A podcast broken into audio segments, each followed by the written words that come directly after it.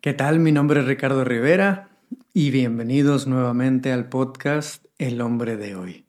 En este episodio quiero tocar un tema que he visto tanto en mí como en muchos otros hombres y personas con los que he trabajado en los últimos años y que creo de suma importancia tener conciencia de que esto nos puede pasar a todos, a cualquier persona no solo a alguna que otra o solo a, a mi vecino, a la persona que tengo, a mi pareja o a mis amigos, sino que esto es algo que nos puede pasar a todos y que nos puede dificultar muchísimo nuestra relación con las demás personas y con nosotros mismos. Y a lo que quiero eh, llegar a la situación que quiero que compartamos aquí, que hablemos en este episodio es, por un lado, el diagnóstico en temas de salud mental, psicológico y demás.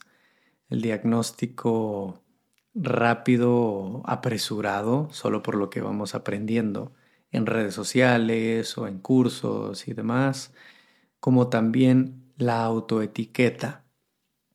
Y lo pongo en ese orden porque me parece em, todavía más diferentes niveles de dificultad en nuestro proceso personal una cosa y otra, ¿no? ¿A qué me refiero con esto? El diagnóstico nos puede dificultar muchísimo nuestras relaciones porque algo que, que llega a suceder mucho es que cuando aprendemos sobre un tema en redes sociales o en un curso o en algo que leímos en internet, es muy fácil nosotros empezar a investigar en qué partes, en qué relaciones lo hemos visto, lo hemos vivido y empezar a ponerle esa etiqueta a esa persona. Como por ejemplo en el tema de, del narcisismo. Se ha visto mucho en redes sociales el tema en los últimos años, en los últimos, sí, en el último año más que nada, ha tenido un boom muy grande el, el entender un poco mejor el comportamiento narcisista, el trastorno narcisista, estos trastornos de personalidad. Sin embargo, se ha visto también mucho el cómo tantas personas que han ido aprendiendo un poco más sobre esto lo empiezan a embonar en cualquier relación o en cualquier persona. ¿no? Una persona que empieza a ser un poco más atenta de su tiempo a decir no a las demás personas. Bueno, muchas veces es alguien que está buscando cuidar de su tiempo y de sí misma, pero es muy fácil que alguien le etiquete como, ah, eres un narcisista. Eres un narcisista porque solo te importa tu tiempo, no te importa el tiempo de los demás, porque te enfocas en ti mismo. Es un ejemplo tal vez muy burdo, pero tenemos que tener mucho cuidado de eso que vamos aprendiendo sobre nuestro propio proceso.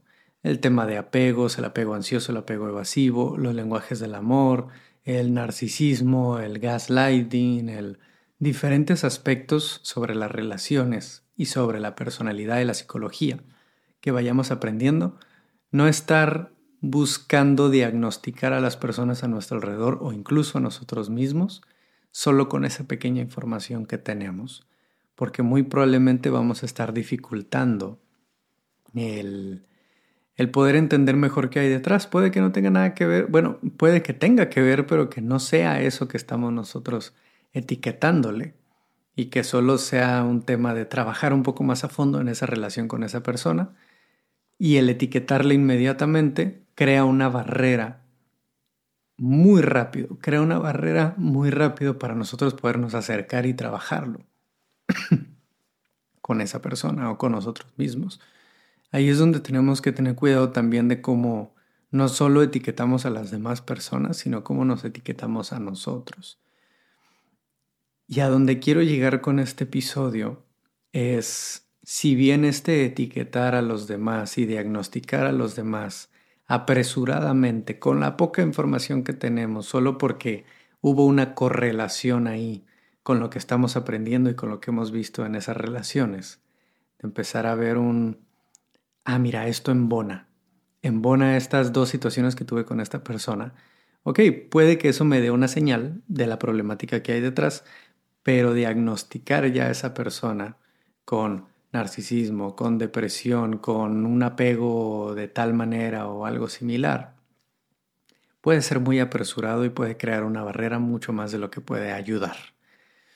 Ahora, si nos vamos a la segunda parte que les comentaba, que es el empezar a, dar una etiqueta, una identificación a, a nosotros mismos a través de las cosas que vamos aprendiendo también nos puede limitar de una forma muy estrecha el cómo seguimos avanzando en nosotros mismos, en nuestro proceso. Lo que quiero decir aquí es cuando, un ejemplo, cuando empezamos a aprender de apegos, de apego ansioso, apego evasivo, una de las primeras cosas que hacemos, eh, al menos en mi caso, una de las primeras cosas que hice fue, ah, yo tengo, yo soy ansioso, ¿no? Yo soy, yo soy de apego ansioso. Entonces yo tiendo a buscar a la otra persona, a ser ansioso en las formas en las que hago las cosas, en alejar a las demás personas y ponerlos evasivos, evasivas, porque soy ansioso soy de apego ansioso. Y aquí es donde, donde está la parte delicada. Empezar a hablar de soy en aquello que voy aprendiendo. No soy ansioso, soy eh, evasivo. Nos puede, sí, claro, no, el, aprender de apegos o el aprender de otras estructuras para identificar temas de la personalidad y de nuestra psicología puede ser de gran ayuda. Pero añadirlo a nuestra identidad, al soy, puede generar barreras muy grandes para nuestro progreso. Aquí es a donde quiero llegar. Empezar a decir soy puede ser una gran barrera porque todo esto que estamos hablando, todo esto que vamos aprendiendo de las diferentes formas de personalidad, en su mayoría tienden a ser, o más bien, son aspectos del comportamiento. Son formas de comportamiento que muchas veces son nuestra manera de reaccionar por nuestra historia y por nuestro entorno. Si entendemos mejor nuestra historia y trabajamos en las narrativas que surgieron de esa historia y observamos nuestro entorno para cambiarlo, para modificarlo hacia uno que sea más sano para nosotros, nuestro comportamiento puede empezar a cambiar. Y entonces no soy ansioso o no soy de apego ansioso, estoy en este momento de mi vida siendo de apego ansioso. ¿Por qué? Porque tal vez por mi historia narrativa y por mi entorno y lo que está sucediendo hoy día en mi vida. Me tienen un apego ansioso y estoy expresándome desde un apego ansioso. ¿Se ve la diferencia? No estoy en un soy de apego ansioso. Estoy en un apego ansioso en este momento de mi vida o en esta relación o en este momento. Pero no es que yo sea. Yo soy Ricardo. Yo soy mi persona. Mi comportamiento puede modificarse y puede cambiar y puede ser distinto. Mañana puede ser distinto más tarde si trabajo en eso que necesito trabajar. Pero no necesariamente soy eso que estoy expresando en mi comportamiento.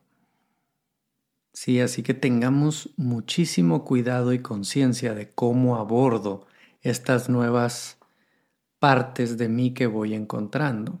Si en este momento identifico que estoy en una etapa depresiva o que estoy en un momento de mucha irritabilidad, cuidar el no entrar en un es que yo soy una persona muy enojada.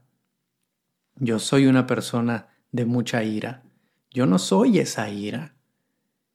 En este momento de mi vida estoy en un punto donde me expreso con mucha ira, donde siento mucha ira. Estoy en un punto de mi vida donde siento mucho enojo, mucha tristeza, donde me siento deprimido. Estoy en ese momento, pero no me identifico con él porque no soy eso. Son dos cosas muy diferentes. Mi comportamiento y en qué punto de mi vida estoy y quién soy yo. En el momento que le añadimos ese comportamiento a nuestra identidad, nos creamos una barrera bien grande y difícil para creer algo distinto, para creer que podemos ser diferentes o que podemos mejorar.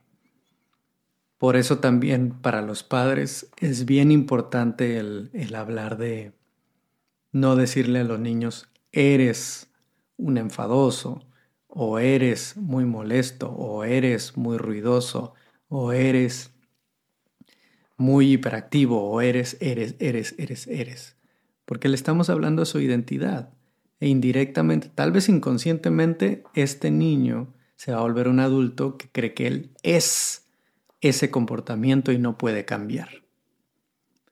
Eres muy encimoso, eres demasiado hiperactivo, eres, eres, eres, eres tener mucho cuidado de no estar confundiendo el eres con el comportamiento, con eso que está pasando en ese momento, ¿no? Y cambiarlo, por ejemplo, en, en la paternidad.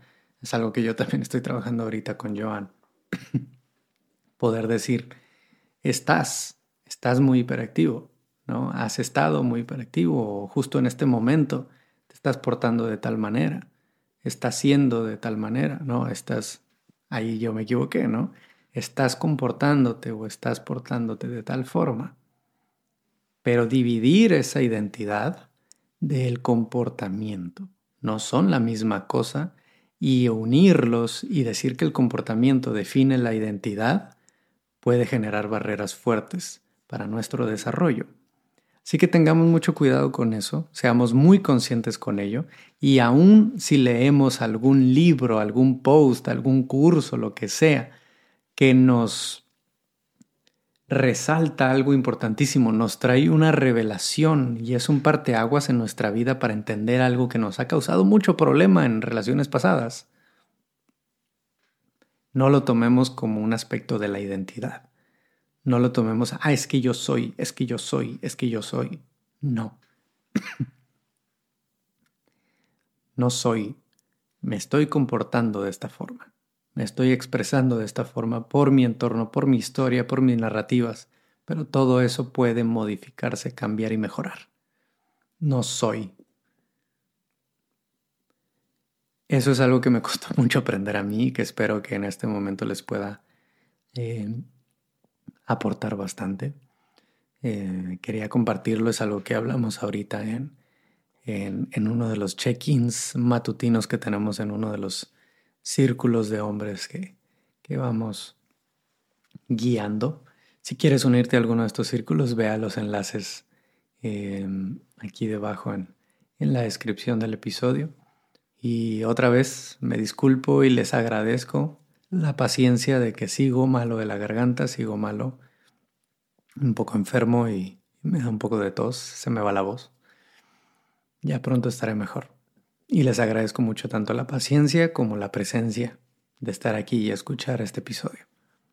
Les mando un abrazo muy fuerte y que estén muy bien.